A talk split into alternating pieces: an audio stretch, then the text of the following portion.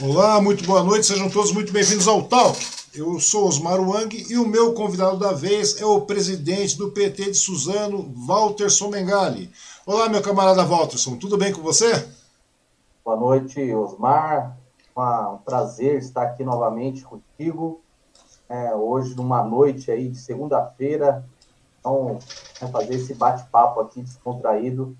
Prazer estar aqui com você no canal Talk.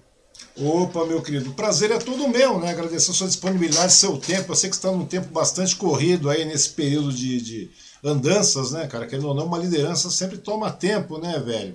E eu agradeço muito mesmo a sua participação e sua disponibilidade, né? A gente trazou um pouquinho aí, mas é de praxe, né? Fazer o quê? São coisas que acontecem, né?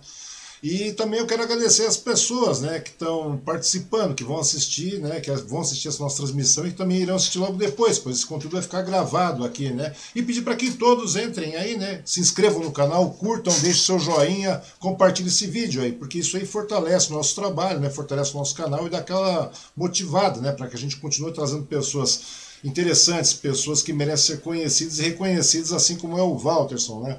E tem mais também, né? É simples, é prático, é indolor, não custa nada, né, cara? Não custa nada se inscrever. Eu acho que é um período muito bom para a gente começar a ter um pouco de, de, disseminação de informação, realmente. Nós estamos vivendo um período bastante complicado aqui, né? Agradecer também os patrocinadores, que é o Bazar da Cia e o Restaurante Vale. Lembrar que né? Você que está assistindo, assistindo o Talk aqui, gosta e quer apoiar, é muito simples. Nós temos nossa chave Pix aí na parte inferior da nossa transmissão e na parte superior nós temos o nosso telefone para um apoia-se. Né? Você pode ter o seu logotipo estampado durante as nossas transmissões aqui. É muito prático, é muito barato e sempre vai fazer muito bem fazer parte disso aí nesse momento que a gente precisa realmente de apoio, né, cara? A gente precisa realmente de apoio de um ajudar o outro, né, Walterson? E estamos vivendo momentos bastante críticos, né, cara? Importante, Osmar, ter eh, meio de comunicação que a gente possa é, trazer novas pessoas. E aí, quero já dar meus parabéns aí pela essa iniciativa né, de ter aí é, um canal que traz pessoas novas para poder fazer um debate, para trocar uma ideia né, e disseminar coisas boas para a população.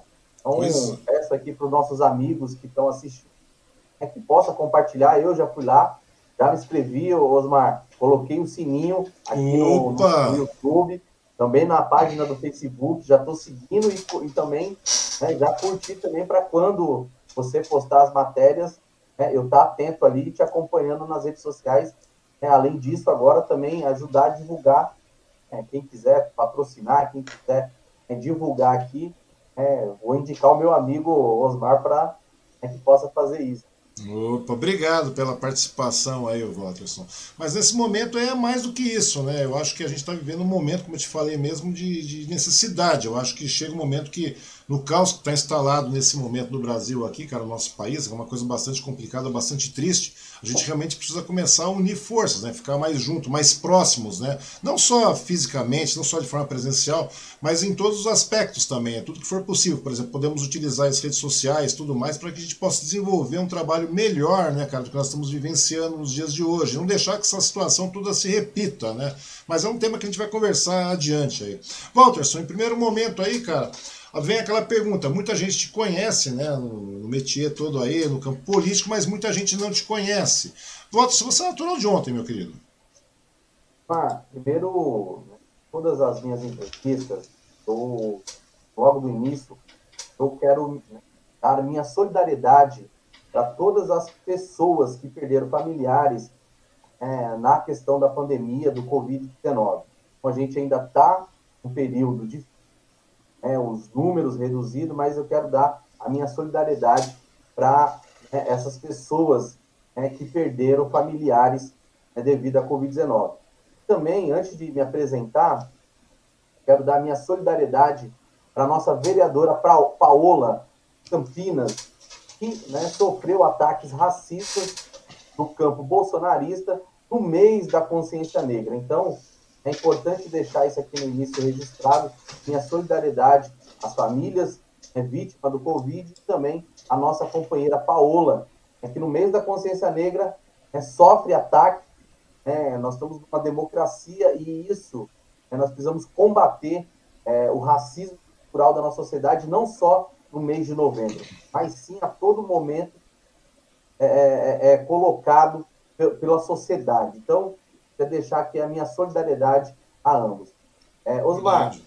o Walterson, é, ele vem é, do Espírito Santo, eu sou capixaba. Capixaba, então, rapaz. É, então, eu, eu venho para São Paulo com a minha família, com, eu tinha sete anos de idade, é, fui para morar em Guarulhos, então uhum. ali em Guarulhos estudei, é, ali arrumei meu primeiro emprego, e foi lá, é, em Guarulhos, é, em um programa voltado para jovens, no governo do Eloy Pietá, que era prefeito naquele uhum. período lá em 2000, 2004, é que eu entro em um programa social voltado para jovens é, de baixa renda. E Sim. foi ali que eu me interessei pela, pela política. É, foi ali que eu né, é, comecei a entender é, de que lado da sociedade, de que lado é, eu deveria estar. Então, é, eu venho de Guarulhos e comecei a minha militância, fui secretário da Juventude PT de Guarulhos, fui secretário de formação né, e também fiz parte da gestão do governo Eloy uhum. do governo do governo Almeida. Em 2000, né, em 2009, eu conheço a Débora, minha esposa, né, a gente começa a namorar, se casa no ano seguinte, e aí a gente teve aquela, aquele é, cabo de força, né? Você vai morar em Guarulhos ou você vai morar em Suzano. Então, é como a gente bem sabe, quem manda em casa é as nossas mulheres. Né? A gente, eu acabei vindo para é, para Suzano 2010. Em dois... para Suzano. Em 2010 você já veio para Suzano, então, Sim. né, cara? Ou Mas seja... eu continuo, é, continuei a minha vida política militando em, é, em Guarulhos. Em 2017, né, quando termina o governo é, do Almeida, é, ali no final de 2016, 2017, o companheiro Reginaldo, que era o presidente na época, me faz um uhum. convite.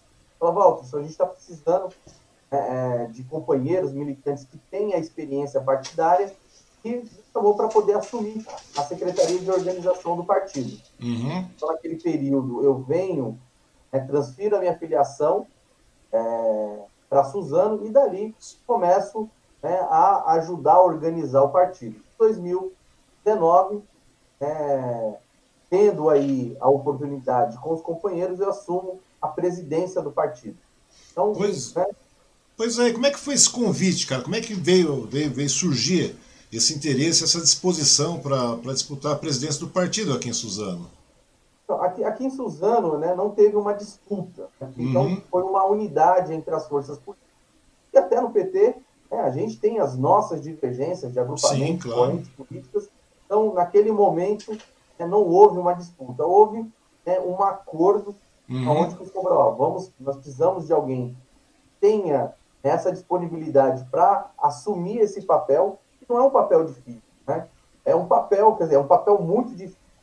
É na situação que o PT de, de ano, é, como ele se encontrava no momento. Então, uhum. é, nós já tivemos aqui é, cinco vereadores, dois mandatos prefeito, nós tivemos deputado, grande, saudoso, é, companheiro José Cândido, e, uhum. nesse período que eu assumo a presidência, a gente não tem nada disso. É, a gente tem apenas nós, militantes, que acredita no Partido dos Trabalhadores como uma ferramenta de luta. É que nem eu falo, eu uhum. sou, né, eu estou presidente, eu não sou presidente. Sou presidente, Sim, claro. eu sou uma ferramenta de luta para a classe trabalhadora né, através do PT. Pois é. Aí que vem aquela velha pergunta, né, que eu queria é, é, questionar contigo aí, é que você assumiu a presidência do PT num momento muito conturbado, muito complicado do partido, né? Não só em Suzano, mas no país inteiro, né? Como é que foi, como é que está sendo reconstruir o partido aqui na região depois de toda essa demonização que foi imputada ao PT, né? Osmar, é...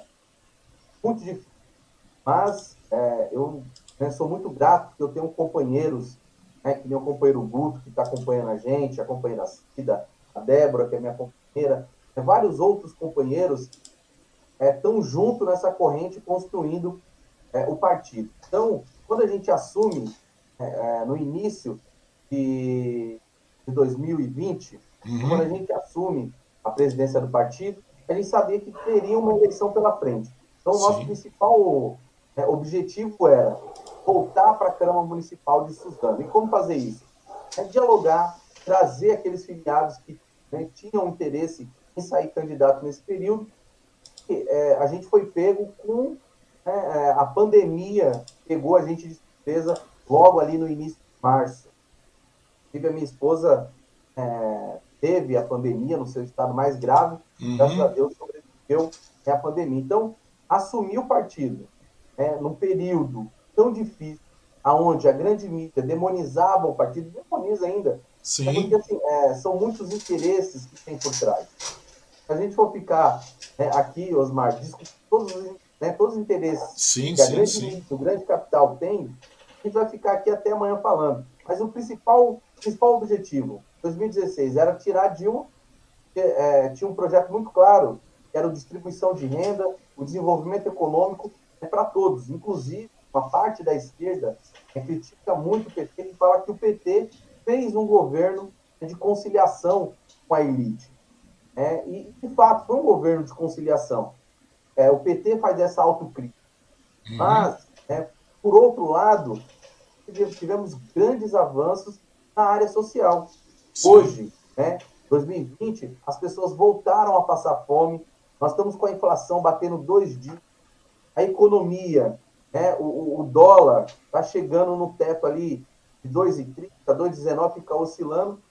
É, quando o Guedes muda né, a, a, pauta econômica, muda a forma né, é, de vender o petróleo, olha, olha o preço da gasolina. Então, assim, é todo, todo esse cenário é, é um cenário muito difícil e que o PT ele vem caminhando com passos curtos, mas passos firmes para poder é, é, voltar ao cenário político da cidade, inclusive agradecer a todos os militantes que estiveram agora no último final de semana, no dia 13, onde nós inauguramos, né, inauguramos nosso espaço político. Então, esse espaço ele vai servir para organizar o partido, Inclusive, nós vamos ter vários outros momentos é, de reuniões. Quem não pôde estar agora, nesse dia 13, dia 24, vamos fazer uma grande atividade no mês da consciência negra, a companheira Inês, o, o companheiro Edinho, o Cosmo estão organizando. Então, se interesse, vai ser lá no Sindicato da Construção Civil a partir das 18 horas, né, no dia 24. Então, reconstruir o partido, Osmar, não é fácil. Requer muito muita paciência, muita sabedoria, muito diálogo. Então, a gente precisa ter esse diálogo é, com os campos progressivos é, aqui da nossa cidade. Então, é, é, um momento de reconstrução. E você sabe, é, quando você está em obra em casa, não é fácil. É quando você, você precisa colocar um bloco ali, outro aqui, é, precisa pintar aqui, precisa arrumar uma coisa que quebrou. O PT é, tem esse, né, essa direção, tem essa missão é uhum. fazer essa reconstrução né, a partir da base, a partir da militância né, do Partido dos Trabalhadores. Sano, é um, é um PT muito aguerrido, companheiros valorosos, estão caminhando juntos para reconstruir esse partido. Já fez muito por Suzano e vai fazer muito mais ainda, eu tenho certeza. Verdade. Ô, ô Walter, só um outro detalhe que eu queria perguntar para ti é com relação às eleições de 2018. Vamos falar um pouco dessa situação atual que a gente está vivenciando aqui, até porque a gente vai abordar é, é, a escala estadual e, a, e o, a, escala, a escala municipal e regional aqui também. Né? Conta uma coisa, em 2018, lá, a elite, no caso, setores da sociedade aí, civil e uma, uma boa parte da imprensa de certa forma, eles tinham como objetivo comum derrotar o PT, né? Inclusive a gente começou com esse pique, né? Esse, esse pique começou lá na, na, com o impeachment da Dilma, tá? E depois, em seguida, em 2018, realmente eles queriam derrotar o PT, ou seja, tirar o PT da, jogada, né? Mas acontece que eles não previam a eleição do Bolsonaro, né? Uma coisa meio absurda. Na sua concepção, o que, que levou o eleitorado a eleger o atual presidente, cara? Osmar, é, o ataque ao Partido dos Trabalhadores, que vem desde 2006, né, quando criaram é, a questão do mensalão. Então, assim, uhum. assim, desde lá, é, vem uma, é, um ataque muito feroz ao Partido dos Trabalhadores. E isso né, cadeou a, né, o impeachment da Dilma, né, foi um impeachment político, e depois ela né, foi inocentada. Então, nós tivemos, né, em 2018, um um fenômeno, né, que quando o Bolsonaro, é, eles, eles miraram no Alckmin e acertaram num extremista da direita. Sim. Então foi isso que aconteceu. Eles pesaram tanto a mão, falando, precisamos destruir o PT, vamos destruir o Lula, vamos destruir todo o legado que eles fizeram. Só que eles pesaram tanto a mão, então né, elegeram o Bolsonaro. E hoje, tanto a mídia que bateu na gente, olha e se arrepende. Pois é, pois é. Votaram, muitas pessoas que votaram, ah, o, PT, é, é, o que fizeram com o PT? Colocaram a tarjeta de corrupto na testa do PT. Muitos companheiros do PT, né, aqui, usando, que ontem a gente fez até esse debate, né, bicho, nós somos trabalhadores, ninguém tem aqui né, carros importados, nós somos trabalhadores. Então, é, taxar que todos os petistas, todos né, é, são ladrões. E foi comprovado agora, né, é, através da justiça, né, foi é, tardia, mas está sendo é, limpo, o nome do PT. Está sendo limpo. Por quê? O Lula está sendo inocentado em todos os processos né, que apresentaram contra ele. Inclusive. Diga-se de passagem, foram 21 processos né, onde o Lula foi inocentado. Né? A gente tem que começar a frisar bem isso aí também. Né? E interessante é isso que você falou, né, Walterson? Porque agora, essa mesma elite, esses mesmos setores da sociedade e parte dessa imprensa aí estão se distanciando do desastre que eles mesmos é, criaram, digamos assim, né? com a eleição de Bolsonaro, que é uma pessoa realmente inapta, incompetente né, uma pessoa soberba, né, já conhecida em Brasília lá, o cara ficou 30 anos lá sem fazer absolutamente porra nenhuma, a grande verdade é essa. E todo mundo sabe que o cara é um desequilibrado, autoritário e também é corrupto, né, cara? E esse tipo de coisa. Você acha que esse tipo de distanciamento está favorecendo a queda dessa tragédia que está em forma de governo aqui no nosso país, cara? Osmar, é, eu imaginei que o governo Bolsonaro ia né, seria ruim, mas uhum. assim, é, foi tão desastroso né, todos os campos, até os campos conservadores, né, estão assustados com esse governo Bolsonaro. Só que a gente não, não, não podemos se enganar. É, a mídia é, e a elite né, não está contente com o governo Bolsonaro. Mas também né, é, miram o PT ainda como, né, seus, como, como adversário. Uhum. Então, é, nós temos que estar muito atento ao movimento que vai acontecer agora em 2022. Porque a terceira via quem é a terceira via? É o Ciro? É, o Ciro tem colocado de uma forma muito desrespeitosa o campo é, da esquerda, com o PT. Então, eu fico olhando, né? É, o PDT, né, boa parte do PDT deu um cheque em branco para o Bolsonaro agora. Sim, né, sim, é, Estourando a questão do teto dos gastos. Então, assim, a gente precisa é, conversar muito com a população, Osmar, explicar né, dentro do campo político como né, é, que funciona o Brasil. Então você vê como foi difícil para o Lula governar com um Congresso né, tão sanguessuga que nem está aí. O Bolsonaro, ele, ele tem a dificuldade dele, mas também tem uma parcela do Congresso, né, que é o Centrão, inclusive ele está indo pro PL, está falando que vai, não vai, mas. Na realidade, na, é, na, realidade, eu fiz até um, um, um, conteúdo a respeito disso hoje, né? Que hoje teve um palavreado, né? Que ontem, enquanto era, era o dia da, da a, a pré comemoração da proclamação da República, a gente tinha aí o Bolsonaro batendo boca com o Valdemar, né? Porque, na realidade, até essa ida do Valdemar, né? Porque o, até a saída do, do, do Bolsonaro pro PL, no caso, do Valdemar, que já é uma coisa bastante conhecida, é um um político já condenado, é, é, é, é sagaz tal, e tá aí, ele é dono do PL, como ele mesmo falou pro Bolsonaro, né? Inclusive ele mandou o Bolsonaro e os filhos todos tomarem hoje, você viu, né? Não sei se você chegou a ver. Daí o que acontece? Pois é, cara, pois é, eu subi um conteúdo um pouco antes a respeito disso aí. E daí, só que esse tipo de coisa, até mesmo para o eleitorado do Bolsonaro, pegou muito mal. Inclusive o próprio PL, né, boa parte dos deputados do PL, um bom número de deputados, não quer a participação do Bolsonaro dentro. Porque realmente o cara é muito tragicômico, né? É uma coisa meio caótica. Então não dá para você ter isso aí. E sem contar também que é aquela velha situação, né?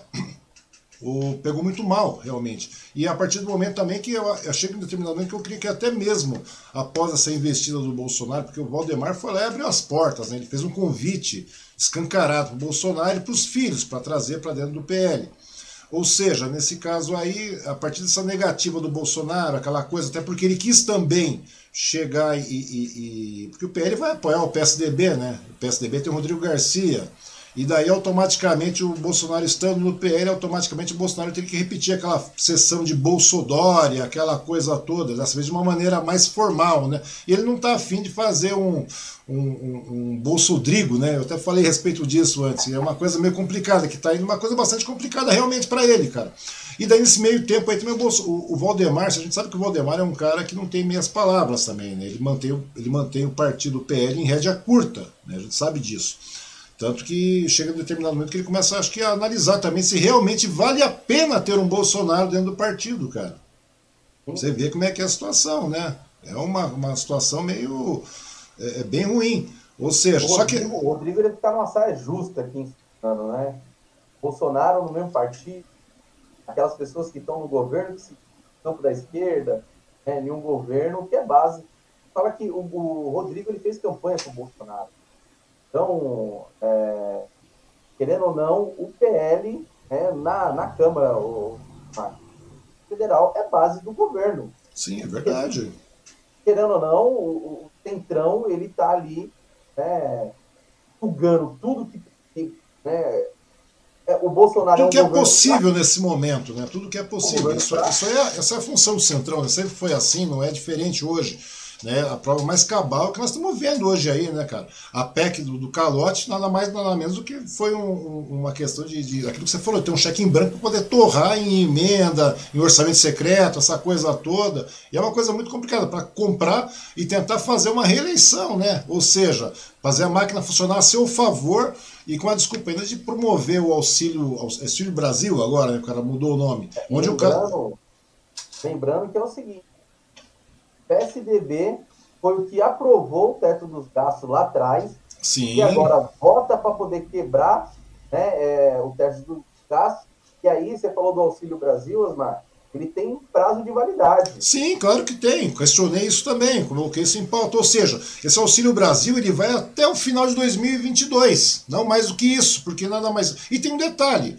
Né? A gente não sabe quem vai receber, quanto vai receber, por quanto tempo, de que forma vai receber esse, esse Auxílio Brasil, né? já que eles é, acabaram, ao invés de dar um, tra um, um trato no, no, no, Bolsa Família, verificar tudo, porque nós temos rendimento para isso, o Brasil tem, tem, tem recursos para isso. Mas não, na realidade isso é uma forma simplesmente eleitoreira. Né? Depois você volta um vídeo atrás aí, que eu subi agora há pouco, você ver que eu estou falando a respeito disso, cara. Na realidade, eu estou chamando de. É, sabe, são mini golpes que a gente vai vivendo, entendeu? De forma é o que está acontecendo no governo Bolsonaro. E a gente está vendo isso acontecer de uma maneira bastante gritante. Porém, muitas vezes as pessoas acham que ah, tá legal, o negócio tá certo. Não tá, cara. Tanto que esse Auxílio Brasil, pelo que eu pude verificar aí, uh, uh, o governo está querendo realmente fazer um investimento em cima do, nor do Nordeste, onde o, Lula tem um grande volume de eleitorado e tudo mais só que eu acho que é o tipo da coisa que não vai acabar é, é, calhando lá, porque o, caos está muito grande, o, o Walterson. Eu não sei se, se cola essa história, não, cara, de verdade mesmo.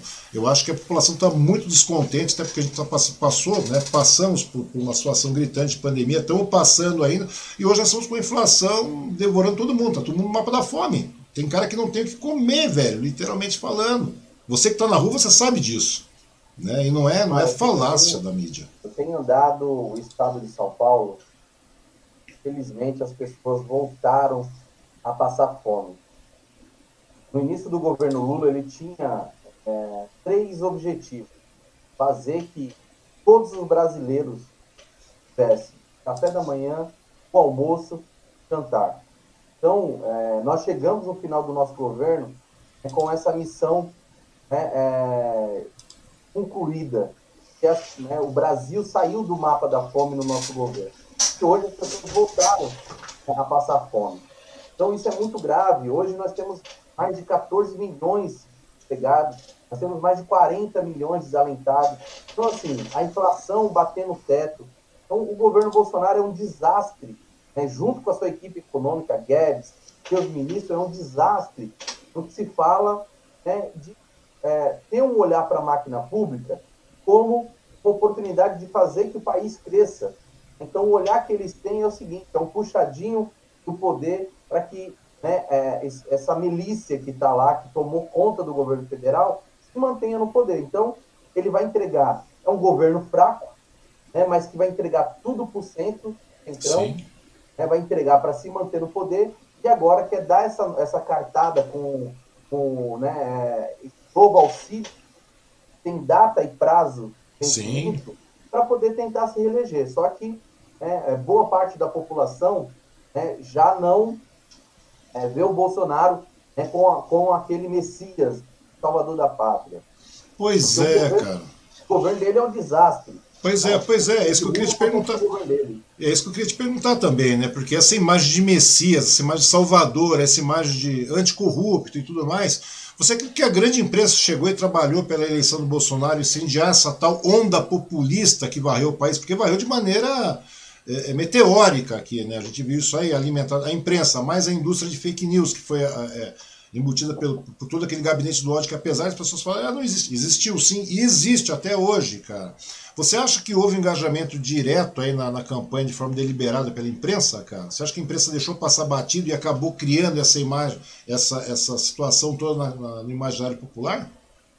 Osmar, primeiro que assim, é, os meios de comunicação, né, ele está mudando muito rápido. Né? Antigamente, a televisão tinha um grande monopólio da opinião pública. Hoje não mais. É, e o Bolsonaro ele soube usar é, da desinformação, das fake news, para poder né, se colocar num cenário que foi criado pela grande mídia.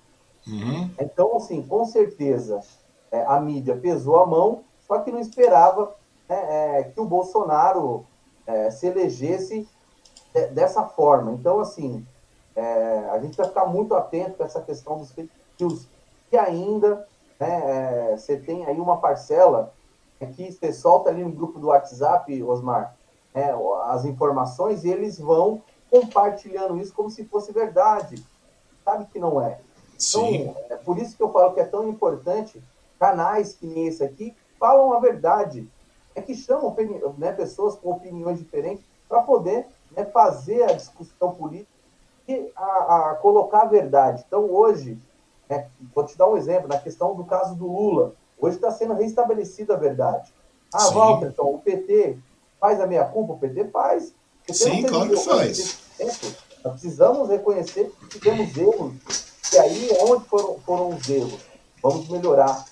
É, só que assim, governo Bolsonaro, com ele tem um gabinete do ódio dentro do palácio. Pra falar a verdade, cara, não tem como você comparar o governo do, do presidente Lula, cara, com, a, com o governo do, do, do, Jair Bolsonaro, cara. Até porque é o seguinte, com todos os erros, cara, que houveram no governo do PT, cara, nos governos do PT, é, são incomparáveis, cara. Não dá para você comparar o PT com o governo do Jair Bolsonaro, cara. O governo de Lula, o governo de Dilma são incomparáveis. Não tem como você nivelar isso aí, cara. Entendeu? É claro que o governo do PT está muito além disso aí, cara. Realmente nós tivemos uma mudança, um crescimento, tal, tivemos um up na população mais vulnerável do país e a gente vê um retrocesso a olho, né? É uma coisa gritante, olhos vistos, cara.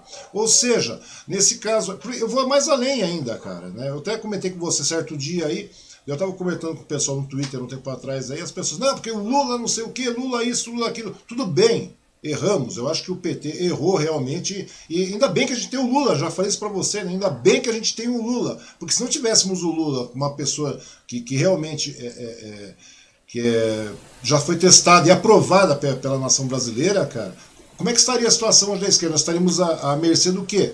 É uma grande verdade, porque nós não construímos um nome, de, pra, um nome de, de, expressão suficientemente grande que possa cobrir, porque é um trabalho constante, é um, um constante trabalhar. E nesse meio tempo, quando der uma batida com relação ao impeachment da Dilma e tudo mais, tal, é, a prisão do Lula, aquela coisa toda, aquele festival de processo, Lava Jato, né, que agora desmoralizou tudo, caiu tudo, foi, foi tudo derrubado, né, foi, foi, a, Lava, a Vaza Jato acabou sendo, sendo desmontada, né, tanto que uma boa parte dos processos aí foram por causa da suspensão do Moro, né, a gente já sabe disso, já está mais comprovado isso aí, que o cara realmente era partidário e o cara estava lá. Eu acho que vai bem mais além do que isso, né, mas tudo bem.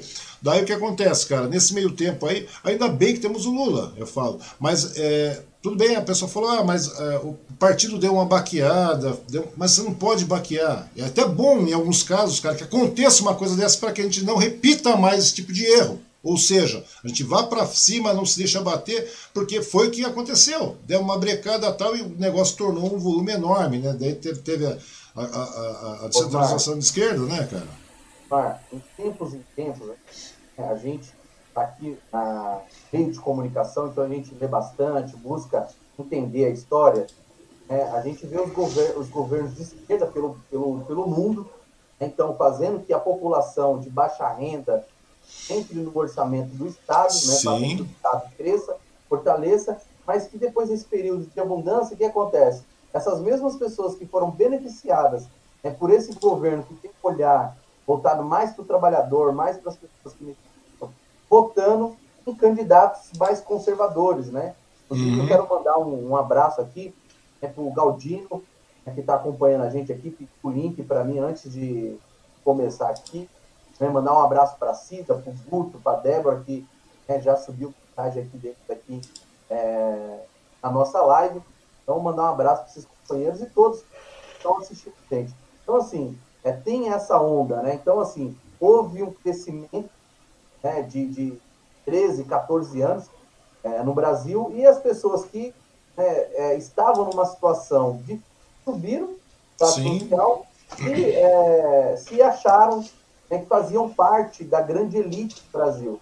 Mas, na verdade. E é cíclico isso, né? Não tem jeito, cara. Mas serve como lição, assim. Eu vejo que serve como lição até mesmo, porque é uma coisa muito nova, né? A grande verdade é essa. Nossa democracia é muito nova, cara. Concorda comigo?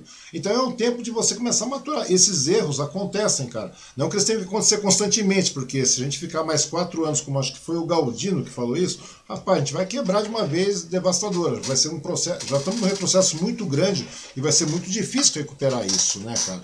E eu vou mais além também, né? Eu vejo que eu vejo que tudo contribuiu para a gente entrar nesse caos também, né, Walterson? Porque você vê, no primeiro ano do Bolsonaro já também conversamos a respeito disso. Já tivemos uma economia pífia, né? Idêntica, né? Tivemos o PIB idêntico ao do, ao do, ao do Temer né, do outro golpista, do parasita. Nós tivemos mais um. um é, mas é, na realidade ele é um parasita, você sabe, né? Todo mundo sabe disso. Eu chamo o cara de parasita e as pessoas acham. O PMDB é um partido parasita, cara. Entendeu?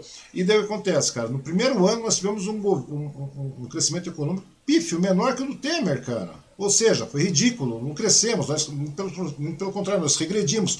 E só pela promessa é, financista, só pela promessa é, é, econômica do Bolsonaro, o Bolsonaro já merecia um pé na bunda no primeiro ano. Você concorda comigo? o cara já estourou o que tinha que estourar, o cara, é um, é um inapto, já se mostrou um inapto no primeiro ano.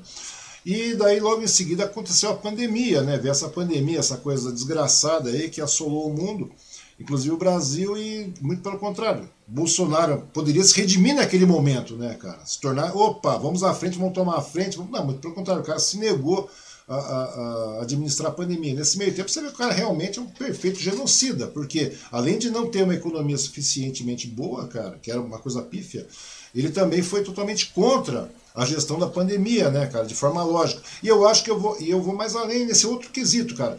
A, a, partir do momento que ele verificou que a pandemia estava lá, realmente podia matar e tudo mais, às vezes eu acho que o negacionismo do cara não é só burrice, não, cara. Às vezes eu acho que o negacionismo do cara é maldade mesmo. É realmente o cara é mal cara Biltre. Por quê? Porque ele tentou domar a situação através do terror. Entendeu? Porque...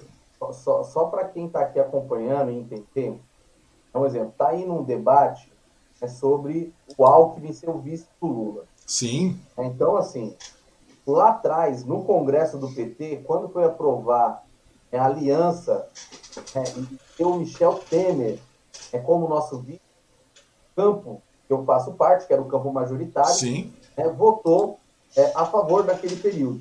Nós, eu na época eu era da juventude do PT, é, nós votamos em bloco contra, é, porque as decisões são tomadas dentro do partido. Então, uhum. naquele momento, no Congresso, não lembro qual foi o Congresso, mas eu estava no Congresso e nós votamos contra essa aliança do Michel Temer né, é, ser o vice da Dilma.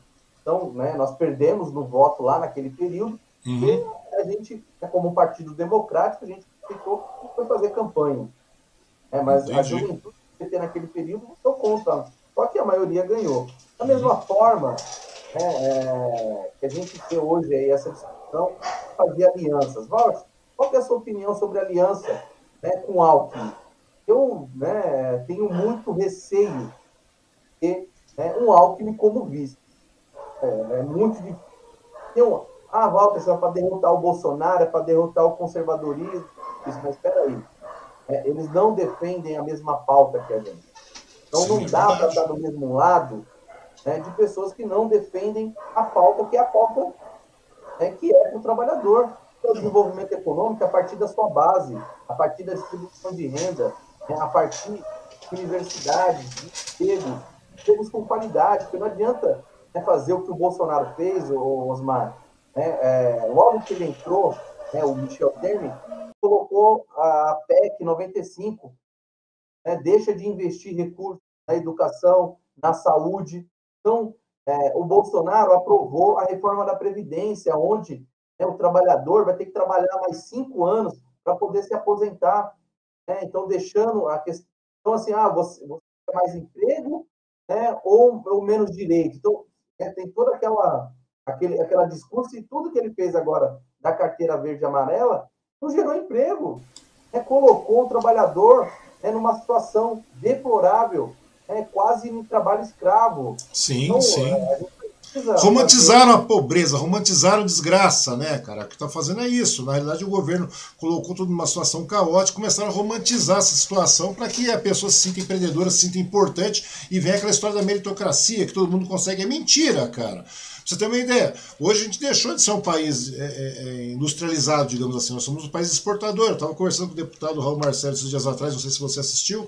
Mas a, a, grande verdade é essa: o que falta realmente é investimento. Nós temos que investir em educação, coisa que não foi feito, né, cara? Educação, cultura. Para quê? Para que a gente possa investir em ciência tecnologia. Nós não passamos apenas a exportar, nós passamos a exportar e produzir, cara, e exportar aquele. Porque aí gera renda, cara. Aí você tem geração de renda, nós temos distribuição de renda. Porque, ah, vamos distribuir renda, mas tudo bem, mas nós temos que gerar renda para isso, para nós podermos distribuir, não é verdade? É aquela coisa. Isso aí muitas vezes acabou passando, foi a passos curtos no governo do PT também, que é uma, uma falha que eu acredito que não, não há de acontecer, vai ter um investimento maior, aquela retomada toda, porque nós tivemos aquele, a crise econômica mundial e automaticamente o Brasil passou a ser um grande exportador e aí ficou. Né? Esse, esse modal não mudou né, que tem que mudar. E aí e agora nessa, nessa, nessa, nessa conjuntura de Bolsonaro aqui, as coisas estão realmente piorando. Tudo bem, agravadas pela pandemia e tudo mais, mas muito pela falta de iniciativa política, né, cara? Porque esse cara não tem política alguma, não tem iniciativa alguma. A gente vê o Guedes tem iniciativa própria para ele, não para a população brasileira. Né? Outra coisa, não precisa de muito, cara. Hoje o, o, o, o Bolsonaro está em Dubai, né, cara? Na Expo Dubai. Não é exatamente isso. Está lá conversando com o pessoal. Falou um monte de merda com relação à Amazônia, como se fosse uma maravilha, e a gente sabe que é uma besteira. Como se a Amazônia está intocada. E nesse meio tempo, daí teve uma, uma apresentação do, do filme Marighella lá, do, do Wagner Moura. Você chegou a assistir isso? Chegou a ver essa situação? E daí. É, eu não assisti o filme ainda, né, mas eu estou acompanhando algumas notícias.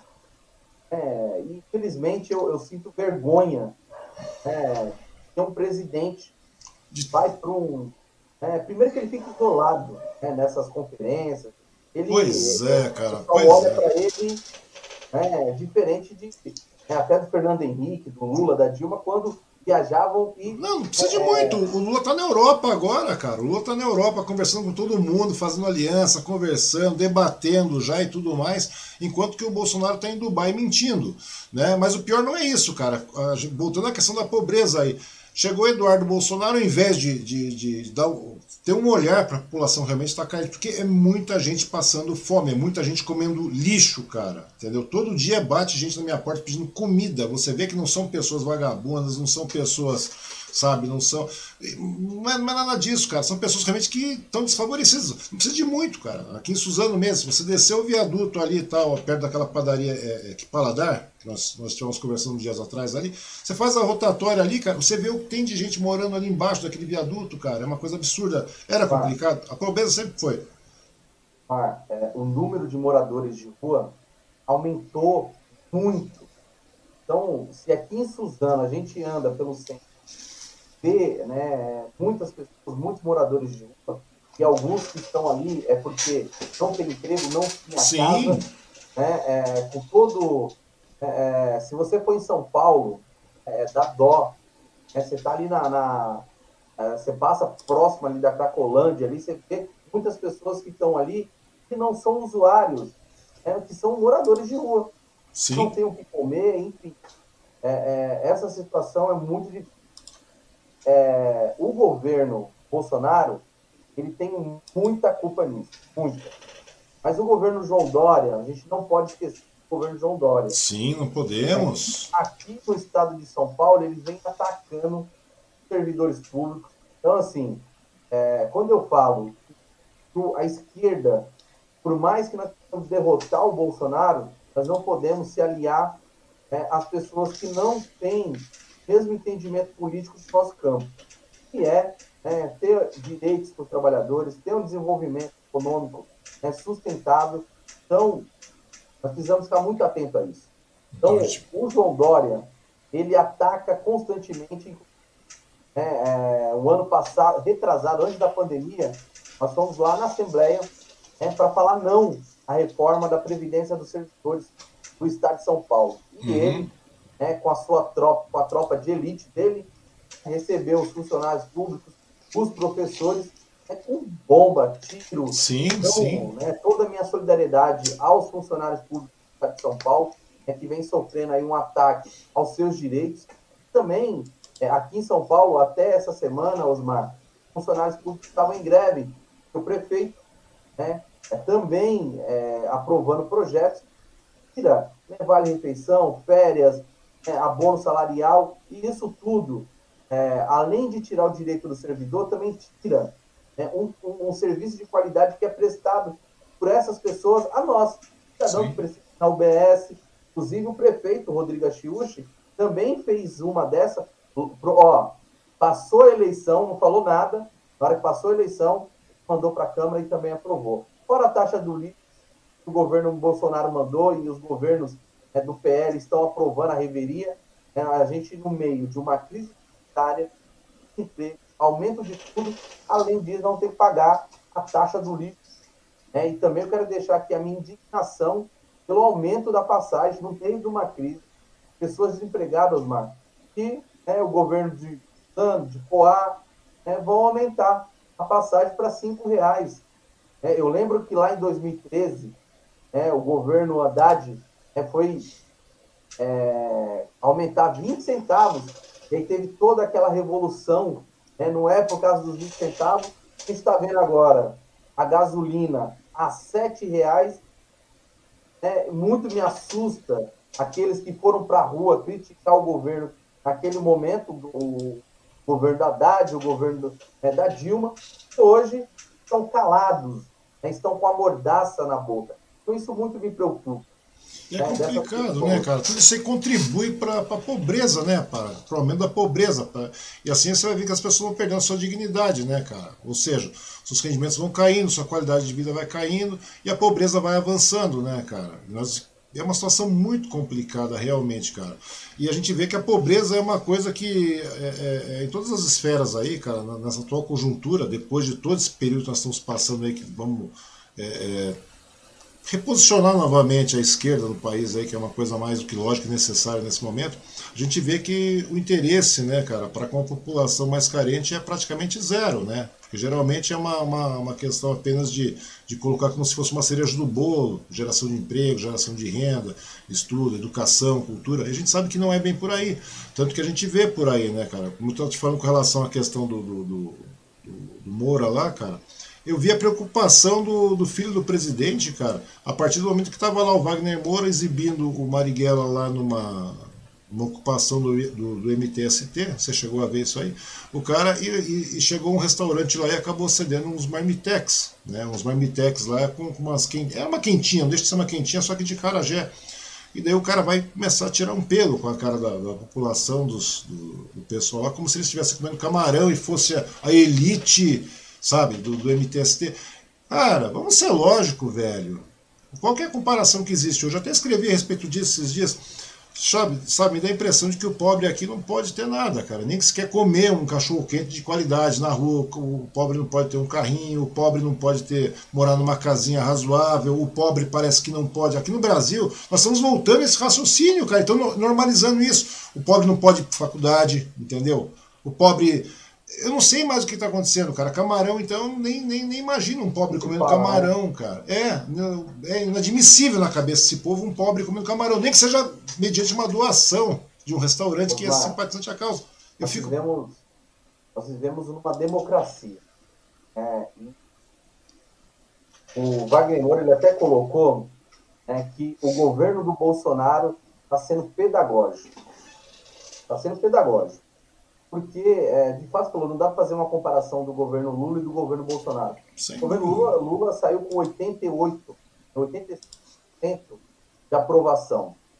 Então, está é, tá sendo pedagógico no sentido é mostrar a diferença que um governo tem um olhar para o campo progressista, que é um campo que quer desenvolver é, é, todas as áreas do Brasil, desde a indústria, a construção civil, naval, é, a indústria, serviço, foi o que aconteceu no nosso governo. Um governo que é, quer escravizar o povo para poder ter um maior lucro né, e o povo comendo osso, eles lá em cima comendo caviar.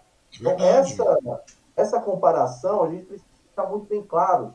Felizmente, é o governo Bolsonaro foi eleito né, com discurso da família tradicional brasileira, o nosso amigo que está acompanhando aqui a gente, o Baldino, coloca que essa família brasileira se esconde por trás da máscara. Né? Porque são elas, né, numa parte, né, é, votaram nesse governo que hoje se sente enganada. Mas tem uma parte ainda, uma parcela de 20%, Osmar, é fiel ao governo Bolsonaro. Não, é, é na, realidade, na realidade não é que sejam fiel ao governo, são fiéis a eles próprios, né, ao seu caráter, próprio, aquela né? grande verdade, são fiéis ao seu caráter, e o Bolsonaro nada mais, nada menos do que representa esse mau caratismo que existe nessas pessoas, essa canalice, né, é, porque é inadmissível, cara. É aquilo que eu falei para você. Não tem como você é, é, é, não dar vazão ao bom senso, né, cara? Já falamos a respeito disso várias vezes. E o bom senso é independente se você é um cara de esquerda, se você é um cara de centro, se você é um cara de direita. Tem que ter o um bom senso, cara. Independe de tudo, você tem que ter um cara. Você tem que ser um bom senso. Você não pode se você é um tanto conservador ou não, cara. Mas você tem que ter bom senso. Sabe? Existe um meio termo em tudo isso. E nós extrapolamos nesse governo tudo que é meio termo, tudo que é bom senso, cara. Foi uma coisa realmente absurda. Não tem como você é, é, é, negociar com esse tipo de coisa. Então é, é uma coisa que a gente tem que tomar uma certa distância. Né? A gente está vendo o que está acontecendo com essa população. Porque boa parte dessa população que votou no Bolsonaro aí, nesse mote, né, nesse discurso de ódio que foi criado, foi pautado aí, é, eu não sei, eu queria perguntar para ti, você acha que uma boa parte dessa população que votou no Lula, no, desculpa, votou no Bolsonaro, está com a ficha caindo nesse momento, porque as pesquisas apontam né, Lula como favorito para a próxima eleição. Você acha que isso é um reflexo de, de, dessa ficha que começou a cair finalmente, cara? Mar, é... infelizmente a política ela foi demonizada de tal forma é, que assim as pessoas que votaram no Bolsonaro que, é, se arrependeram. Tem aquelas pessoas que são fiel é, é ao Bolsonaro. Porque o Bolsonaro saiu da, da escória da política. Então, que né, essas pessoas se sentem representadas. São pessoas machistas, homofóbicas, preconceituosas, né, que se vê a imagem do Bolsonaro representando o que elas pensam enquanto sociedade. Então, esse é um ponto. Outro ponto, você tem ali nas pesquisas, eu tenho acompanhado várias pesquisas que mostram o Lula com 41, Bolsonaro com 28, mas o que me preocupa é ali na, na, na última linha, é quase 30% não sabem quem vai votar, né, ou que não vai votar. Então, e aí essas pessoas, elas acabam sofrendo né, junto com aquelas pessoas que foram lá e votaram para um país melhor. É, a gente mas, é, que é um mas país o, que todos tenham condições de sobreviver. Ô, Walter, se você acha que esses 30% que aparecem naquela última linha que muitas vezes as pessoas não leem, cara, é uma preocupação que eu estou conversando com todo o pessoal de esquerda aí, tal, da esquerda, o pessoal da, progressista também. a preocupação geralmente é essa. Pô, Lula tá lá na frente, tal, segue por Bolsonaro, depois vem, vem o, o pessoal, né, que o pessoal chama de tropa da merda, né, aquele pessoal que tá lá para tumultuar, embolar o meio de campo. E depois nós temos aquela última linha, que são aqueles 30% que não sabem quem votar, tal ou não vão votar. Será que isso aí não, não se dá muito também devido à ausência da, da, declaração fiel de Lula para uma pré-candidatura até o momento? Porque a gente sabe que existe a real e, e é verdade mesmo uma, a, pré-candidatura do Lula tal, mas o Lula até o momento mesmo, inclusive o PT mesmo, tal, apesar de mobilizar tudo, a gente sabe que está tendo conversa, a gente sabe que o que está tendo articulações e tudo mais, mas o, o Lula mesmo ele não se posicionou ainda de uma maneira real e gritante. Fala, não, eu sou pré-candidato, sim, cara. Você não acha que a partir do momento que ele fizer isso, boa parte desse numerário, desses 30%, não tendem a, a reduzir, cara? E ter uma, uma elevação ainda para cima da, da, da, intenção de voto para o presidente Lula? Ah, eu tenho acompanhado várias entrevistas. Já tive a oportunidade de estar próximo dele, lá no sindicato da metalúrgico do ABC, uhum. ele sempre se coloca à disposição do partido, à disposição né, do povo brasileiro. Uhum. Então, né, e aí ele né, tem todos os cuidados da questão de pré-campanha, tem todo, né, mas é, claro, hoje a maior figura pode derrotar esse conservadorismo, derrotar o Bolsonaro, colocar o Brasil é, nos rumos certos, é o Lula. Ele tem esse, é, é essa habilidade de fazer isso. É, é todo, é, é, precisa ter esse, esse. Porque é o seguinte: ele está construindo alianças. Né? Sim. Trouxe o, o, Flávio Dino né, para o PSB, construindo ali, está construindo aqui. Então, né, tem, tem construir, porque assim, por mais que esteja à frente da pesquisa, você precisa construir um, arco de aliança você possa ter governabilidade. Sim, é claro. Ganhar. Foi o que aconteceu também no, no primeiro governo do Lula. É, ele ganhou, mas não levou. É porque tinha um Congresso que a todo momento estava ali com a faca no pescoço.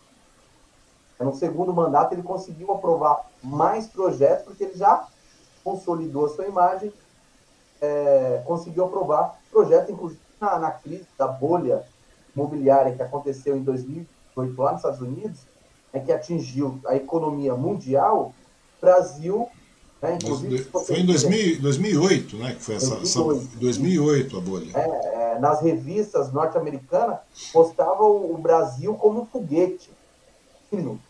É, por quê? Porque estava trabalhando uma economia sólida, uma economia onde investia na indústria naval, na indústria de serviços, investia. Nós investimos, nós tínhamos ciência e tecnologia naquela época para isso, cara, e não cortes violentos como foram sucessivos. Descobriu o pré-sal. Sim. Né, então, assim, a tecnologia que outros países não tinham, o que, que aconteceu no governo Michel Temer, Bolsonaro? Eles venderam. o desmonte, é o desmonte de é tudo isso. O desmonte, venderam essa tecnologia a preço de banana para migalhas né, é, dessas multinacionais que têm interesse é, no petróleo do Brasil.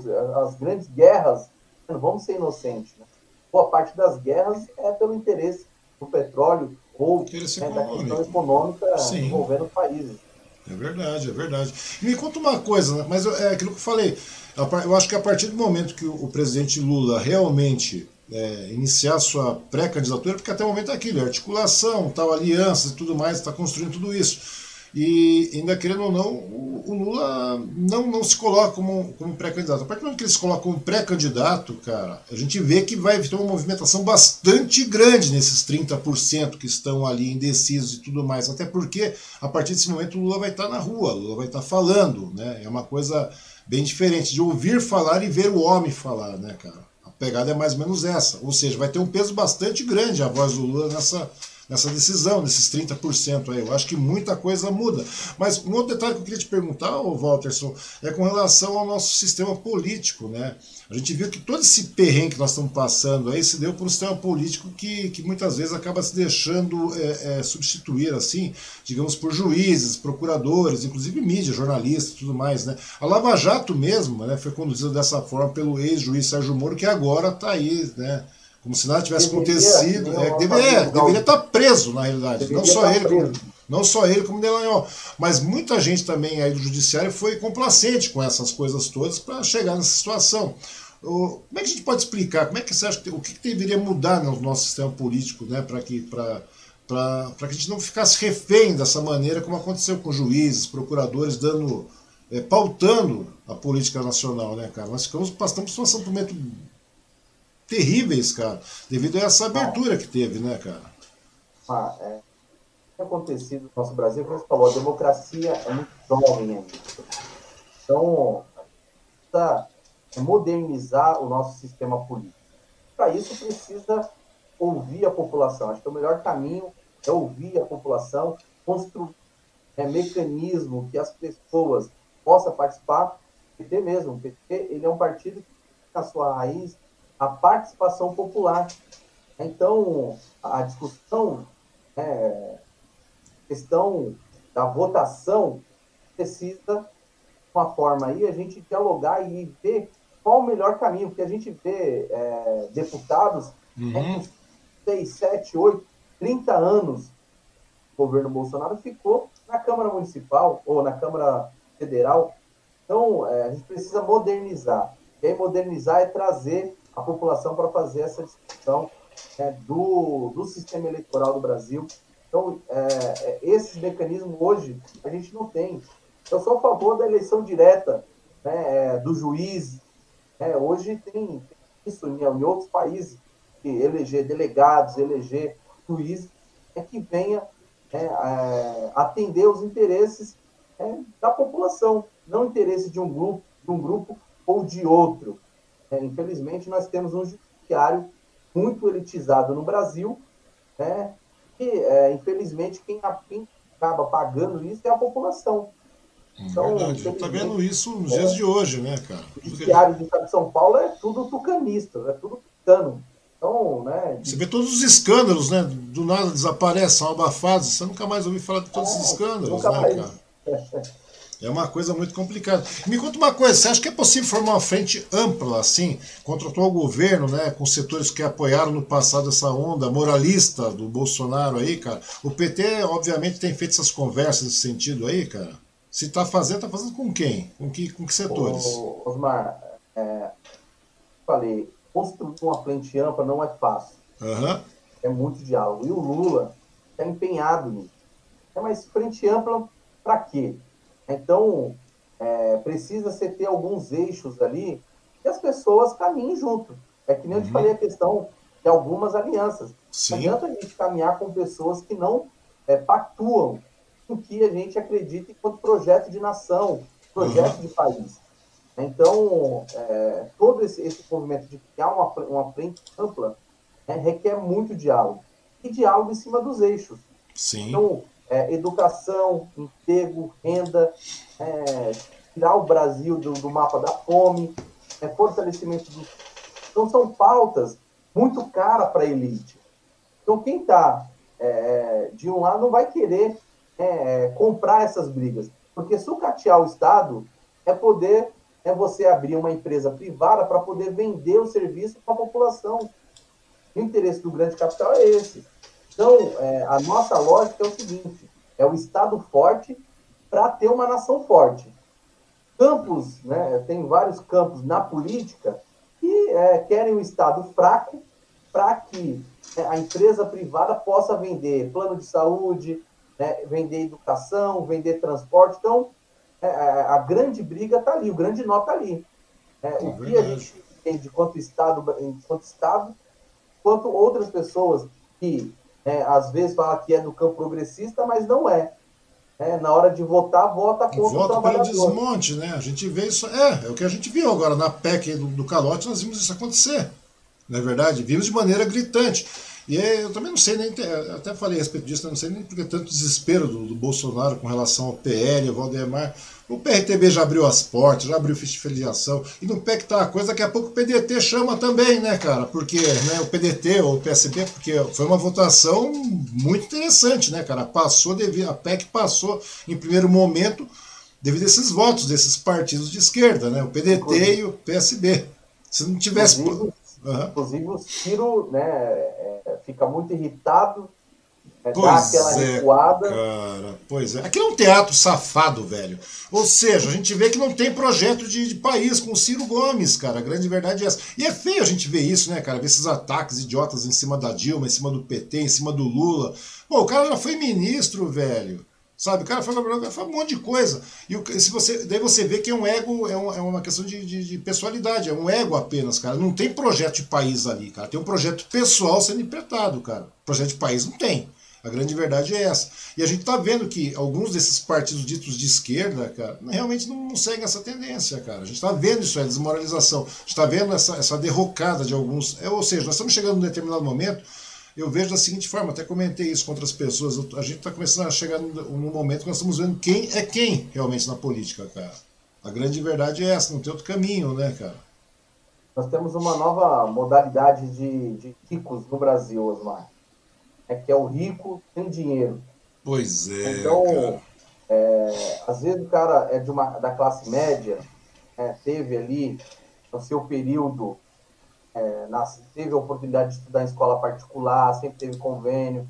Então, é, e aí às vezes a gente falar de metrocracia. Então, precisa é, é, olhar de fato o que acontece no nosso Brasil. E aí você falou, é, quem tem projeto para o país, projeto de nação? Pois e aí é. precisa comparar. É, eu lembro que em 2018 é, eu li o plano de governo do Haddad, do PT, tu leu do plano de governo do Bolsonaro. Da, meu, é gritante a diferença né, quando você fala na, e, e as pessoas se deixaram levar pelo populismo. Verdade, Então, é verdade. É verdade, você tem toda a razão, cara. Você tem toda a razão. Walterson, agradecer também as pessoas que estão aqui conosco pelo Facebook, cara. Eu estou mantendo essa tela porque eu tenho que alterar, infelizmente, aqui. Vem o Marcos Paulo de Souza, tá falando aqui, dando, né? é, Lula presidente, Haddad governador. Vamos chegar nesse tópico também. É, e ele complementa da seguinte forma: é preciso romper com o neoliberalismo e o imperialismo. E o PT é o único partido de massa que pode cumprir esse papel. Ele é o motivo que o, é, esse é o motivo porque o partido é tão atacado. Inclusive é boicotado pela esquerda gourmet, cara. A gente acabou de falar isso, né? É, é, eu, eu falo que eu chamo de esquerda caramelo, né, cara? É, viva o Partido da Classe Trabalhadora, viva o PT. A Wanda Silva está dando boa noite. A Nair Bassi aqui de Suzano está dando boa noite para nós também, Walterson. É muito legal ver a participação da população, né, cara? Ô, ô Walter, só é o seguinte, cara, nesse ponto aí a gente tá vendo que, que é aquilo que você falou, né, cara? A gente está vendo uma situação que está se moldurando aí e, e- e nós, nós estamos começando a separar realmente o joio do trigo, né, cara? E são momentos mais do que necessários para isso. E o Marcos Paulo estava falando com relação ao Haddad governador.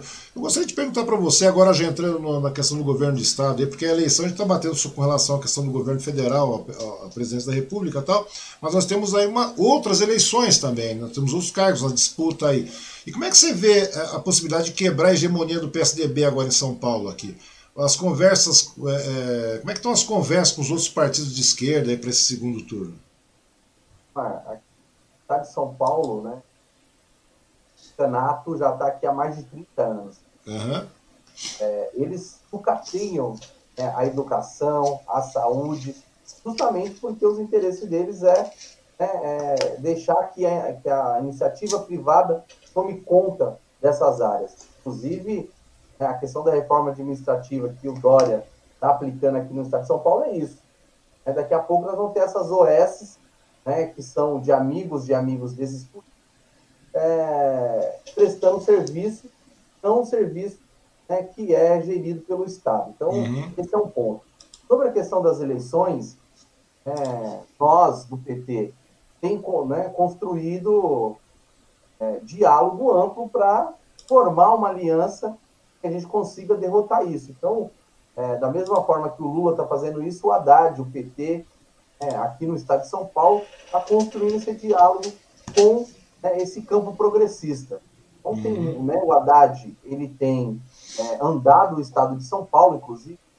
É, semana retrasada, estava com ele em Piracicaba, se não me engano. Uhum. É, tive a oportunidade de estar lá com ele, de ouvir, trocar algumas palavras.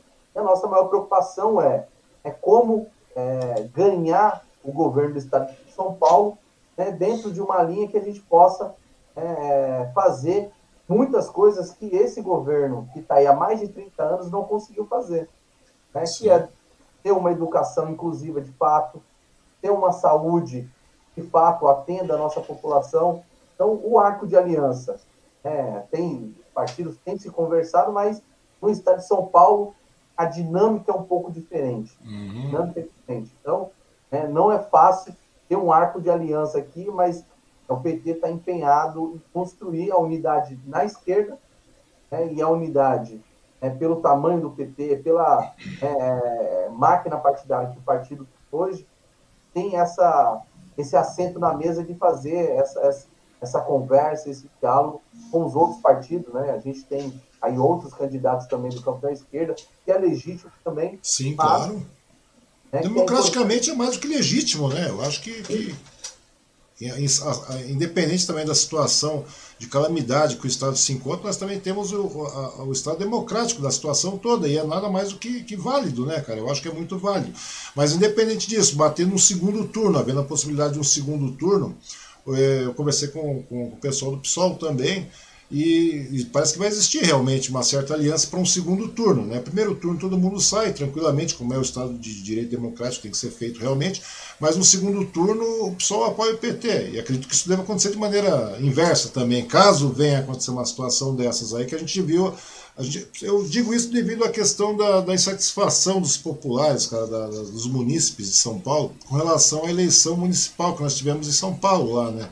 O, o Guilherme, o Boulos quase levou, né? A grande verdade é essa, não tomando um outro tipo de postura tal, ele quase tomou o governo, a prefeitura do governo do, do, do falecido Covas. Né? Ou seja, havendo uma disputa de segundo turno, nesse momento há uma união da, da esquerda para tomar essa, fazer essa diferença, né, cara? O governo de São Paulo, né, a eleição do ano passado, nosso, o, o nosso campo no segundo turno apoiou o Boulos. Sim. Na sua... Então, assim, é, quando eu falo, as candidaturas são legítimas. Claro, se a gente sai unido, tem mais chance de estar é, é, tá no segundo turno, de né, ganhar é, governo do Canato aqui no estado de São Paulo. Uhum. Mas é, a, os diálogos acontecem e a gente vai ter, como eu falo para o nosso companheiro, tem muita água, vai passar por debaixo dessa ponte eu espero que lá na frente, né, os nossos dirigentes maiores né, tenham essa consciência e consigam chegar em um, em um, ponto de unidade. Se não conseguir também, né, é o voto na urna, que nem eu falo dos meus companheiros. É o PT, o PSOL, é, é, a gente está ali junto né, na luta política. Questão eleitoral é voto na urna. Sim. Então, é, isso não separa a gente da luta. Hoje, é, a gente coloca aí o fora Bolsonaro, por todos os motivos está colocado, vai continuar. Mas a eleição é voto na urna. Sim, então vamos é buscar para poder é, dialogar com o nosso campo e apresentar nossas propostas. São propostas né, é, consolidadas. Né? O, o Haddad já foi ministro da Educação, então fez uma revolução na educação no Brasil. Inclusive, nós temos um federal aqui estudando, foi inaugurado é, ali na, na, na gestão do Lula. Então, é, o Haddad se mostra muito preparado, foi prefeito é, São Paulo, então tem todo esse, esse dinamismo né, e quase, Osmar, quase né, ganhou do Bolsonaro é, no segundo turno, faltou. É verdade, é verdade. Né, no, no temos, ali faltou pouco. Temos que frisar essa, essa, essa façanha do, do, do do Haddad, que realmente é uma coisa que muitas vezes as pessoas deixam passar batida, e a gente não, muitas vezes deixa passar batida essa força que o Haddad teve no enfrentamento com, com, essa, com esse atual governo que está vivendo durante a disputa eleitoral. Né? Mas acontece o seguinte também, é, você sendo uma das lideranças aí, o, Walter, porque você, muitas vezes as pessoas falam que não, tal, mas você é uma liderança aqui na realidade. Você está andando para baixo para cima, você está está em andança, você está é, é, é, conversando, está dialogando com todo, vários setores, com vários partidos, com várias pessoas ao mesmo tempo. Como é que está sendo esse trabalho das lideranças aí a fim de, de eleger deputados estaduais, federais e, e também senadores nessa, nessa eleição? Porque a gente se prende muito ao governo federal, se prende ao governo do estado, mas está deixando de lado os deputados estaduais também, né, cara? Né? Você tem encontrado dificuldades para fazer essas conversas com a população aí? Mar, é... a nossa narrativa ela tem se encaixado melhor agora nesse período. Na nossa região, nós temos é, alguns pré-candidatos a deputado federal, a deputado estadual. Uhum. nós temos, né? É, a federal, o professor Douglas Iso, uhum. que vem numa bancada coletiva que está construindo aí um novo formato para dentro do partido, né, de apresentar essa, essa, essa candidatura para deputado federal, é o atual presidente da CUT, então tem uma abrangência estadual muito grande. É, nós temos aqui o companheiro Rodrigo Valverde, foi candidato a prefeito em Mogi, teve uma votação expressiva foi fundamental na eleição do, do, do e Quase, e quase foi para o segundo turno, né, cara? Quase, quase foi, né? É, que vai sair deputado estadual, né, pré-candidato, está andando, está conversando muito, né, e falando da dificuldade que está né, tá imposta por esse governo, e lembrando de como foi o nosso governo e também né, é, apresentando novas propostas. Porque não adianta só falar o que o PT já fez. Sim, sim, é, claro. O PT fez muito, mas não precisa falar o que vai fazer também. É verdade, até, então, porque, até porque eu costumo dizer o seguinte, o PT de 2003 era um PT, entendeu? A população era uma população, hoje nós estamos em 2021, né, para entrar em 2022 no caso. Ou seja, tudo mudou. Não só, os part... não só o PT mudou, não só o brasileiro mudou, mas o mundo inteiro mudou. Ou seja, essa dinâmica daquela época já não serve mais também. Nós temos que produzir mais, a grande verdade é essa, nós temos que inovar, né, cara? E isso que a gente tem que sempre lembrar ao eleitorado, né, cara? A gente tem que ter esse contato com a população, esse diálogo com a população, trazer mais informação a respeito disso, porque senão fica esse estigma de que de repente era aquilo e já fizemos, já foi feito, o PT já fez, o PT já fez aquilo. Não, mas não é o que o PT já fez, é o que o PT pode fazer. Né? Não é só o PT, mas todos, todo, todo, é, todo, todos os partidos, todo, todo o pessoal da esquerda, o que eles podem fazer, o pessoal do campo progressista, o que pode ser feito. Porque o que já foi feito, já foi feito, cara. Entendeu? Está sendo destruído, vai ter que ser remontado, é uma outra história. Mas nós temos que inovar, né? temos que trazer novidades, temos que trazer, alavancar a situação. E realmente agora nós vamos precisar de um momento de, de de, de, muito alavanque mesmo, né, cara? Porque o estrago que está sendo feito agora é devastador, cara. Eu estou com 53 anos, não imaginei que a gente fosse ver uma situação dessa, não, Walterson. É, a gente está assustado, né? E assim, tem, também tem o, como eu estava falando aqui, o companheiro Cláudio, Cláudio Ramos, que é vereador uhum. de Ferraz, né? Uma ligação semana passada, que também é, se coloca aí como pré-candidato a deputado estadual aqui pela região. Uhum. Então, nós vamos ter aqui é, companheiros da nossa região que é, vão sair candidatos que vão levar essas propostas. Sobre a questão do, do que vai fazer, Osmar, o PT ele tem a Escola Nacional de Formação, né, tem essa responsabilidade de disseminar as informações do partido, do que o partido pensa, do que está sendo construído, uhum. e também tem a Fundação Perseu Abramo, essa fundação, ela vai mais na linha da pesquisa, né, da questão acadêmica. Nós temos um grupo que está junto com o Fernando Haddad, está construindo é, proposta, é, indicativo, fazendo para apresentar de fato é, é, propostas que a gente possa avançar no estado de São Paulo. Inclusive, é, nós temos um livro, ele tá, é gratuito esse livro, é, uhum. Reconstrução do Brasil, é só entrar lá, faz o cadastrinho lá na página do PT, você consegue esse PDF. Então, são acadêmicos, né, reúnem grupos de trabalho e dali fazem uma análise da conjuntura atual e também apresentam propostas. Então, isso é muito, muito bacana, porque não é só um partido que está falando sobre Brasil, ele tem estudos é, acadêmicos, os nossos intelectuais, é isso que a gente tem que começar a falar. Não são achismos, cara. São estudos, não são achismos, cara. Não é verdade, cara? É bem por aí. É isso que a gente tem que começar a colocar a, a junto ao eleitorado, que realmente é uma proposta séria, pausada, é, é, é, pensada, cara, estudada. São coisas que realmente existem. Não são achismos, como aconteceram na eleição passada, né? Do, do, que, que resultaram nesse atual governo. Ou seja, é uma coisa, não é uma, uma situação populista. Os perrengues nós vamos passar, vamos passar muito ainda, né, cara? Porque não tem jeito.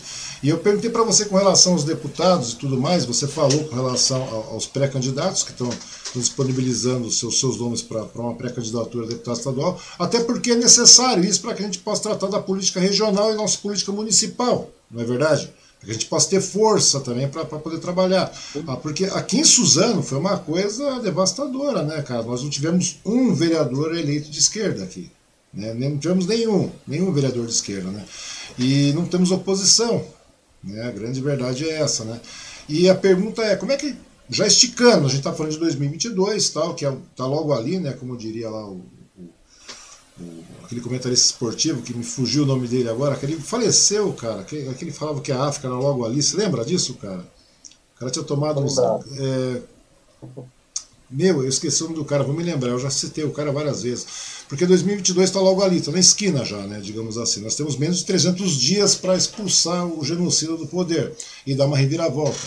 E você acha que isso aí vai ser um fato contundente para as eleições agora, as próximas eleições de 2024? Pra, eu não digo nem para o executivo, mas para a vereança, cara. Você acha que isso é uma das maneiras de a gente contornar essa situação é, problemática de não termos uma oposição sequer na Câmara aqui, cara? Lá em Mogi nós temos dois, né? Temos a Inês e temos o Edu no momento, né? O Iggs Martins. Aqui não temos ninguém, cara. Osmar, é, a pandemia ela favoreceu quem já tinha mandato e quem já tinha governo. Então, é, quando a gente assume o partido, você não tem um tempo hábil para poder criar uma chapa uhum. é, competitiva. Até mesmo porque o PT ele perdeu muitas lideranças, não só aqui em Suzano, Sim. liderança é, pelo Estado, pelo Brasil. É, e aí, isso desde 2016 PT ele perdeu essas lideranças. Os anos não foi diferente. A gente perdeu o ex-prefeito, que era o Marcelo Cândido, com ele lideranças né, que tinham uma, um número expressivo de votos. E aí, quando as pessoas perguntam para mim, Walt, mas é, e aí, como é que vai ficar 2024? Eu falo que é, construir novas lideranças, Osmar, leva tempo. Sim. Né? Não é que nem pastel, que você vai lá, né, pede um pastel e você tem uma liderança aqui, né, 2, 3 mil votos. Isso requer tempo é que é formação. Então, o PT é, é esse partido forte. Todos, as, todos os ataques que sofreu, é, todos esses anos, desde a sua fundação, ele se continua firme né, com a sua ideologia, né, que é olhar para o trabalhador, para quem de fato necessita. E aqui em Suzano, né, eu tenho excelentes companheiros né, que saíram candidatos a vereadores, faltou 200 50 votos para a gente fazer um, um, vereador ali no primeiro, uhum. no primeiro corte, não, não ia chegar no coeficiente, o coeficiente de 7 mil votos. É, inclusive, quero mandar um abraço aqui para o nosso companheiro André Dourado, que foi o mais votado do PT. Companheiro esse, Osmar, é, vem coordenando o núcleo de oposição, vem fazendo um excelente trabalho de oposição, coisas que os vereadores do município não cumprem o papel, é que é de fiscalizar. Então, o PT que vai continuar construindo, trazendo novas lideranças. Então, nós temos novas lideranças se filiando ao partido, né, buscando outras pessoas que já saíram do partido também queiram se filiar. Então, o PT é um partido que disputa coração e mentes. Então, aquela pessoa que saiu, ah, Walter, eu quero voltar, nós temos um estatuto. Então, é, você está de acordo com esse estatuto, está de acordo com o que o PT faz? Então, apresenta a sua filiação, nós vamos apresentar essa filiação né, para os militantes do partido, diretório, para a executiva, que esse, né, essa pessoa vai fazer parte desse time. É um time que quer discutir a política, quer discutir a cidade, então por isso né, o PT é esse partido tão forte.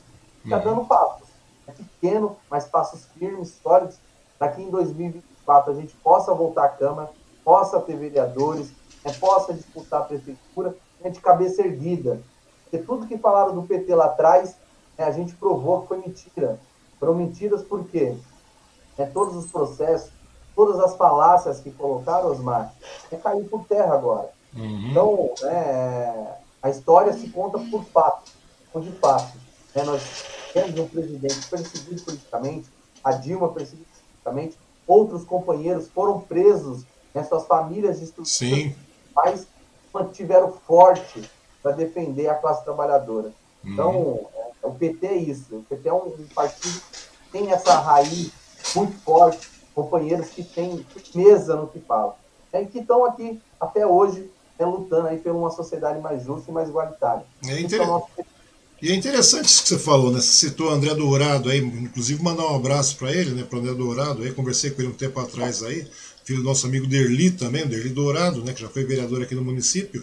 E é interessante essa, essa proposta do, do André, né, cara? Você pode fazer política sem ser político, né, cara? E é colocado isso em pauta. Você é um munícipe, você é um cidadão e você pode pautar a política do seu município sim.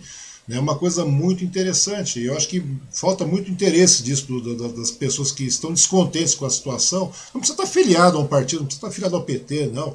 Você pode realmente é, é, levar a sua, a sua pauta, né, cara? Vai, levanta, vai à Câmara, dá uma olhada, verifica, se for o caso, corre atrás, manda para o Ministério Público. Tudo é possível ser feito como sendo uma pessoa como um cidadão, como um civil, digamos assim, né, cara? Você não tem superpoderes de vereador, você não tem superpoderes de deputado, nada disso, mas você pode pautar isso, e isso o André Dourado faz muito bem. Inclusive tem a questão da, da, da OBS lá da, da, do Monte Cristo, não é verdade? Que conseguiu através disso com emendas parlamentares. Com emendas parlamentares e tudo mais, né, cara? Foi um trabalho constante. Eu acho que é bem por aí o caminho mesmo. Outra coisa que você falou também, até porque o nosso tempo já está meio, meio esticado, Walter, eu sei que está cansado pra cacete, cara. Você andou o dia inteiro hoje para baixo para cima. O pessoal fala, ah, o cara anda para baixo para cima, não faz nada. Faz, cara, faz. Articular, dá trabalho, cansa. Você falou, tá em Piracicaba, velho. Minha, a família da minha mulher mora em Piracicaba. Ela fala, pô, vou para Piracicaba. Cara, dá até um desânimo, cara. São, 200, são 255 quilômetros até lá, cara. É muito chato. Eu em Ourinhos. Eu vi, eu vi, cara. Eu vi, eu vi, eu vi. Paraná já. Eu vi, cara. Eu falei, rapaz, o cara anda muito, né? E eu falei, pô, mas eu não posso deixar de perguntar isso para você. Você falou que nós, é, houveram baixas aqui no, no, PT de Suzano, tal, que nem o, o, o ex-prefeito Marcelo Cândido, né? O, o atual vice-prefeito agora, Valmir Pinto e tudo mais, né?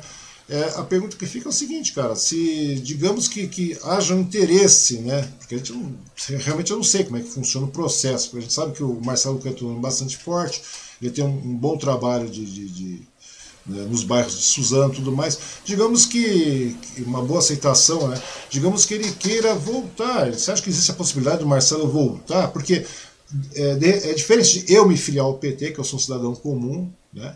E o Marcelo Cândido, que é uma figura pública, já tem um histórico, né, cara? Então, ou seja, a filiação não, não, não segue pelo mesmo caminho. Mas essa, essa real possibilidade aí, tanto do, do, do Valmir quanto do, do, do, Marcelo Cândido, são nomes fortes ah, expressivos. É, eu, inclusive, né, tenho grande respeito por ambos, ambos companheiros, tanto o Valmir quanto o Marcelo. O Valmir, hoje, ele está no governo é base do governo Bolsonaro, que hoje ele se desvia do, do, do PT né, e se mantém neutro aí, sempre né, se coloca à esquerda, né, se coloca no campo progressista. Sim. Então a situação dele é um pouco mais complicada. Ele está em um governo e tem os compromissos né, com o governo atual. Uhum. O Marcelo, também tem um grande respeito pelo Marcelo, foi um prefeito né, que fez muitas coisas aqui na cidade que o PT é, é, faltava então, o que ele fez aqui, é, além de fazer a gestão, ele também é, é, seguia as diretrizes do PT é, direcionado. E eu falo que o PT é um partido, é político. Então, uhum. se a pessoa quer voltar para o partido, ele tem todo o rito. Ele precisa construir politicamente, é, construir o terreno e é, dialogar dentro do campo democrático para poder apresentar sua filiação. Uhum. É, o Marcelo, o Valmir, outros companheiros que saíram do partido e aí nós temos o nosso DM, né, nós temos a executiva que vai fazer a chancela disso aqui no município. Né, mas figuras que nem é, Valmir Marcelo também vai para a instância né, estadual. Então, além de fazer a construção política regional, para que a vida seja mais fácil dentro do partido, o Partido Trabalhador, internamente, ele é muito brigão. Né? Disputa todo momento, é muito uhum. funcionado. Então, né, tem esse essa garra. Por isso que o PT é forte. As pessoas estão no partido porque querem estar. Não é por causa de um oportunismo, porque querem lutar, porque acreditam. Então, é, o PT é isso. Então, para estar no PT, tem que ter muita paciência, dialogar bastante, ter muita sabedoria para poder né, construir ali, né, chegar junto. Então, esses companheiros que estou aí, se quiser voltar para o partido, para construir uma ponte. Hoje não existe essa ponte, Osmar. Uhum. Então, é precisa construir. Às vezes você vê o sinal de um lado, o sinal de outro, mas essa ponte precisa ser construída se houver interesse é, é de ambos. Tá certo. E para finalizar, o Walterson, a pergunta é a seguinte, cara. Como é que você vê o PT nos próximos anos aqui na nossa região, o PT no nosso estado e o PT também no governo federal, na esfera federal. Como é que você vê o PT nesses próximos anos, digamos, na próxima década? Bom, como eu falei no início, né, a gente tem um fenômeno da questão do conservadorismo que cresce e a gente tem né, a questão da esquerda que, em tempo em tempo, volta né, ao, aos governos. Então, o PT ele tem essa estrutura partidária, ele é um partido muito organizado. Então, eu acredito que nesses próximos períodos, é, Lula ganhando a eleição em 2022, eu acredito que o PT volte, né, a, a outros companheiros voltem ao partido, ele volte a crescer novamente, né, ter mais vereadores em câmaras, né, ter mais prefeitos. Isso é conseguir aplicar a política que é, é dialogar com quem mais precisa, dialogar com os trabalhadores. E além disso, Osmar, a relação de trabalho muda. É que você falou, PT de 2013 não é o PT de 2020. As pessoas amadurecem. Então, é, eu acredito que o PT vai crescer muito nos próximos anos. E quem está aqui tem que estar tá preparado para acolher essas pessoas que querem estar no partido, para poder construir, formar e ter bons políticos. Porque o bom político não, não é esse que está lá na Câmara, não é esse que está lá na Prefeitura. O bom político somos nós, aqui do dia a dia, o cidadão, porque a política está em tudo. Está na água que você bebe, né, é, tá na, passagem que você paga. Então, a política está em tudo. Então, as pessoas deveriam se interessar mais em fazer a discussão. Todos nós somos políticos. Até tomar a decisão de não participar, você está tomando uma decisão política. Então, é, é eu deixo esse recado aí para quem quiser participar da política, venha conhecer o Partido dos Trabalhadores, ir ao partido, né, venha é, entender de fato como se constrói uma vida partidária, né, um dirigente. É, o PT ele tem essa essência de dialogar muito com a classe trabalhadora, com a base, pô, né, a nossa história. É muito bom isso aí, cara. É muito bom ter essas pílulas de de ciências, de sensatez, cara, nesses dias a dias que nós estamos vivendo situações tão caóticas, cara. E é bom ter um bate-papo assim, cara, um bate-papo para cima, né? Um bate-papo organizado, um bate-papo racional, cara. E, né, eu acho que tem que ser, tem que ser esse mesmo, cara. E de verdade, Walter, só agradeço demais o seu tempo, sua disponibilidade. Eu sei que está cansado, cara. Seu dia deve ter sido realmente muito corrido hoje, cara. Deve ter dado um monte de, de problemas aí pelo, meio, pelo caminho, os percalços aí, mas mesmo assim a gente marcou, tá? Você de pronto aceitou o nosso bate-papo. Agradeço demais a sua participação. Eu agradeço demais também a participação de todas as pessoas que estão assistindo e que irão assistir o nosso bate-papo também. Né? Pedir para que continuem aí, se inscrevam no canal, é, dê aquele joinha habilite suas notificações para receber as novidades aí, porque o assunto sempre vai ser esse, realmente, cara. É, esses dias atrás eu falei para você, né, as pessoas, oh, chegou um pessoal da, dessa extrema-direita pedindo para mim, ô, oh, dá espaço. Velho, não dá para dar espaço, cara. Não é, não é que seja. Não dá, cara. Acho que já tivemos espaço demais, nós estamos vendo a situação que nós estamos aí e agora está sendo muito complicado reverter, mas nós vamos reverter isso aí, cara. A grande verdade é essa. Novamente, eu agradeço demais a sua participação. Agora, pedir suas considerações finais para todo mundo aí, Walterson. Mar, eu que agradeço o convite. É, pelo pouco tempo que a gente se conhece, é, você vem fazendo um trabalho essencial e importante para a comunicação. Eu acho é, que quem está aí nos assistindo é importante compartilhar, convidar os amigos para poder ter o canal.